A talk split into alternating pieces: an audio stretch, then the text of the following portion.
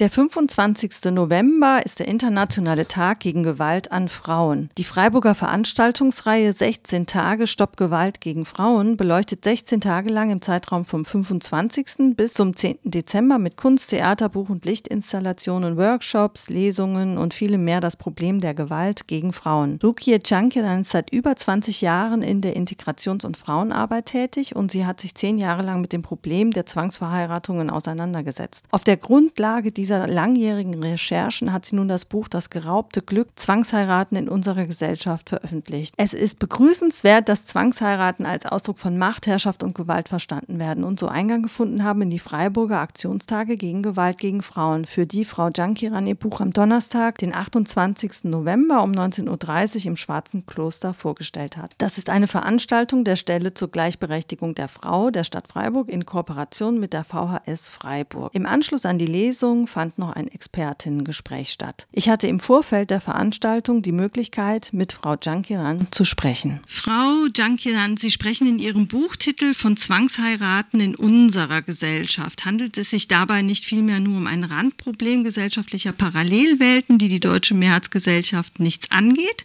Wieso sollten sich Ihrer Meinung nach Deutsche mit dem Thema Zwangsheirat auseinandersetzen? Ja, Zwangsverheiratungen, ich bin der Meinung, gehen uns alle an, weil das ist eine Menschenrechtsverletzung Verletzung gegen junge Frauen. Es betrifft auch Männer. Also egal, wem das wo passiert, wir alle tragen Verantwortung dafür und wir alle müssen hinschauen und Veränderung gibt es eben nur, wenn alle was dafür tun. Und deswegen ist es unsere Gesellschaft. Wir haben nur eine Welt. Welche familiären Strukturen und Rollenbilder, welche gesellschaftlichen Denksätze stützen dieses brutale System der Zwangsverheiratung? Das sind meistens, wenn man versucht, es auf einen Nenner zu bringen, natürlich gibt es einzelne einzelne Punkte davon, die erfüllt werden, aber ich erzähle mal was zu den wiederkehrenden gesellschaftlichen Rahmen. Mhm. Das sind dann patriarchale, konservative Gesellschaften. Es sind vorgegebene Strukturen, die eben das Zusammenleben bestimmen. Es geht darum, dass Sexualität vor der Ehe nicht existiert und ein Leben eigentlich nur im Rahmen so eines familiären Bewusstseins möglich ist. Und es gibt eben Regeln und einen gesellschaftlichen Rahmen, der eingehalten werden muss. Und genau deswegen werden diese Zwänge weitergegeben, damit sich eben einfach nichts ändert. Wenn ich mal ein bisschen ausholen darf, im Vorfeld unseres Gesprächs habe ich mir einen kurzen SWR-Beitrag angeschaut. Da wurde die Beratungsstelle Yasemin vorgestellt, die ja auch am Donnerstagabend im Anschluss an ihre Lesung teilnimmt, an der Diskussionsrunde. Und in diesem Beitrag wurde ein junges Mädchen von 17 Jahren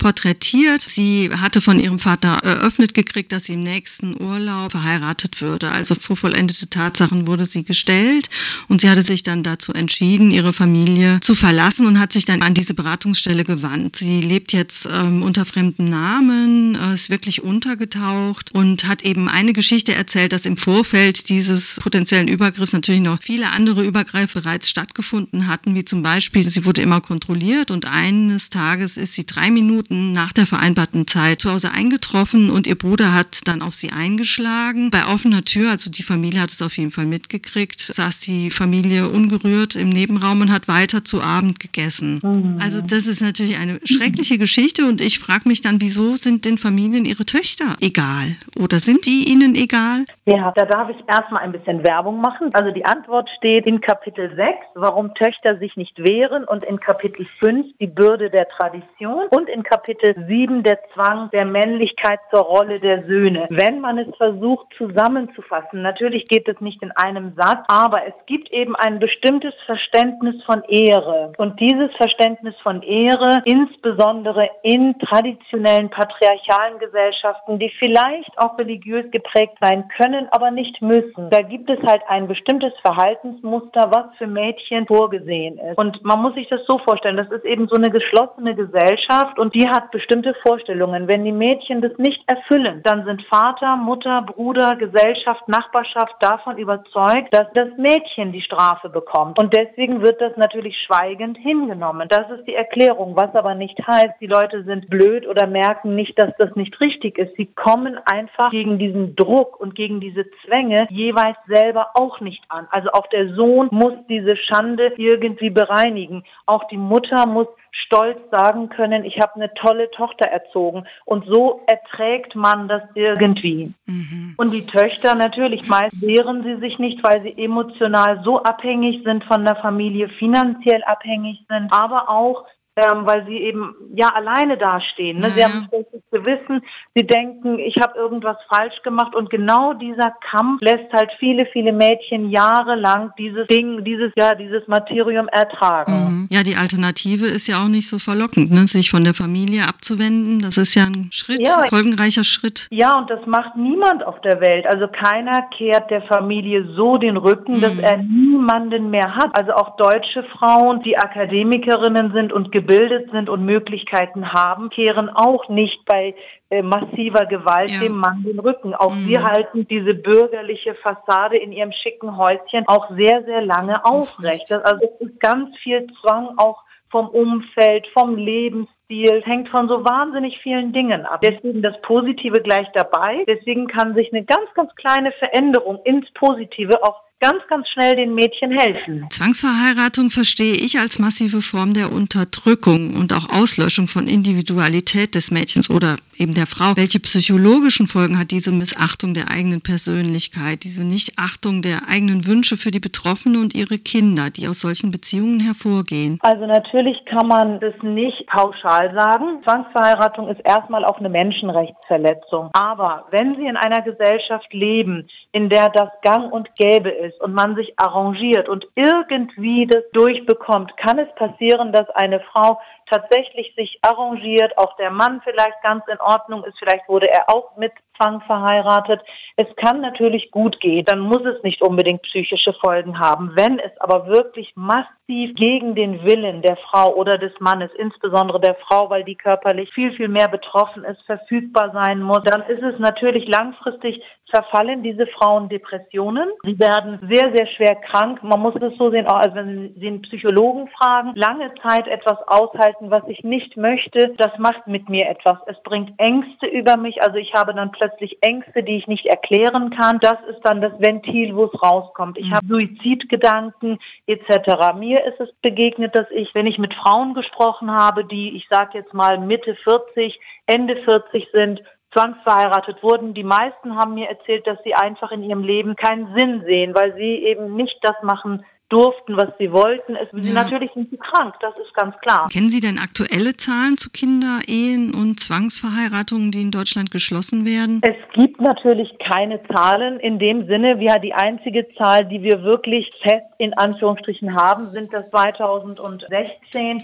hatten wir 1500 minderjährig Verheiratete unter den Geflüchteten, also Müttern und Ehefrauen. Mhm. Das war, weil die eben registriert wurden. Davon waren fast ein Drittel unter 16 Jahren. Das sind Zahlen, die wir haben. Aber wenn man sich die Beratungsstellen anguckt, das sind ja immer Schätzungen, es sind Studien, wonach eben die Beratungsstellen gefragt werden, wie viele Frauen kamen zur Beratung. Wie schätzt ihr das ein? Es gibt ja auch eine hohe Dunkelziffer. 6000 sind die aktuellen Zahlen nur für Berlin. So wird geschätzt, dass jedes Jahr 6000 äh, Frauen von Zwangsverheiratungen betroffen sind. Hm. Das sind halt alles Schätzungen. Man kann ja. es nicht sagen. Die Zahlen gehen wirklich von 3000 bis 30, 40.000 bundesweit. Es ist unwahrscheinlich schwer zu sagen. Ich sag mal, kritische Forscher und Journalisten sagen, die Hälfte der Migrantinnen ist zwangsverheiratet. Also jeder interpretiert das anders. Ich hoffe, dass die Zahlen nicht so gravierend sind. Aber gut, feste, verlässliche Zahlen kann ich Ihnen nicht nennen, weil die gibt es einfach nicht. Kann man denn präventiv etwas unternehmen, um Zwangsverheiratungen zu verhindern? Unbedingt, unbedingt. Also Zwangsverheiratung ist ja auch eine Form der Gewalt gegen Frauen. Frauen ja. und gegen Gewalt alle Präventionsmaßnahmen, die Gewalt, sage ich mal, verhindern sollen, ob das Information ist, ob das Sensibilisieren ist, Aufklären ist, die Rechtslage erklären ist, bei Schule, Jugendamt, im Familiengericht, in Zusammenarbeit mit der Polizei, mit der Staatsanwaltschaft, insbesondere in den Beratungsstellen, in den Schutzeinrichtungen. Überall da kann man sensibilisieren und natürlich in der Nachbarschaft. Jeder muss hinhören, hinschauen. Jeder muss auch darüber informiert werden. Das ist ganz wichtig. Ich hatte gestern hier in Leipzig beim Dachverband der Migrantinnen Selbstorganisationen 25 oder 30 Frauen, die meisten aus Syrien. Ich habe denen so viele Informationen über die Rechtslage gegeben, über das Hilfetelefon etc. etc. Die meisten wussten nichts davon nicht. Man muss natürlich ganz viel Wissen weitergeben, ganz viel informieren, dass, ne, ob das jetzt ein Theaterstück an der Schule ist, womit man sich kritisch auseinandersetzt, was auch immer das ist, das muss viel mehr in die Öffentlichkeit mhm. kommen. Dann kann man dagegen auch etwas mhm. tun. Thematisiert werden einfach. Genau, genau. Mhm. Naja, wenn wir sagen, es betrifft uns ja nicht, es sind ja, halt ja. halt die Türken ja. und die Araber und die, ne, das ist ja, hat ja mit uns nichts zu tun, ja. dann wird sich auch nichts verändern, weil wir müssen hinschauen. Es betrifft mich, auch wenn ich keine Tochter habe. Ja, ja. Das ist mein Thema. Das ist eine Menschenrechtsverletzung. Ja. Und dass eben auch ganz viele Menschen, sage ich mal, die damit im Alltag zum Glück nichts zu tun haben, aber die müssen auch kommen, müssen auch hinhören, hinschauen. Also ich meine, es betrifft uns doch auch, wenn draußen jemand sein Kind schlägt, wenn jemand bestohlen wird, mhm. egal welche Form der Gewalt, das betrifft uns alle. Ja, soweit meine Fragen. Vielen Dank, Frau Jankiran. Weitere Infos zu der Freiburger Veranstaltungsreihe 16 14 Tage Stopp Gewalt gegen Frauen findet ihr unter www.16days-freiburg.de. Diese Veranstaltungsreihe läuft, wie gesagt, noch bis zum 10. Dezember.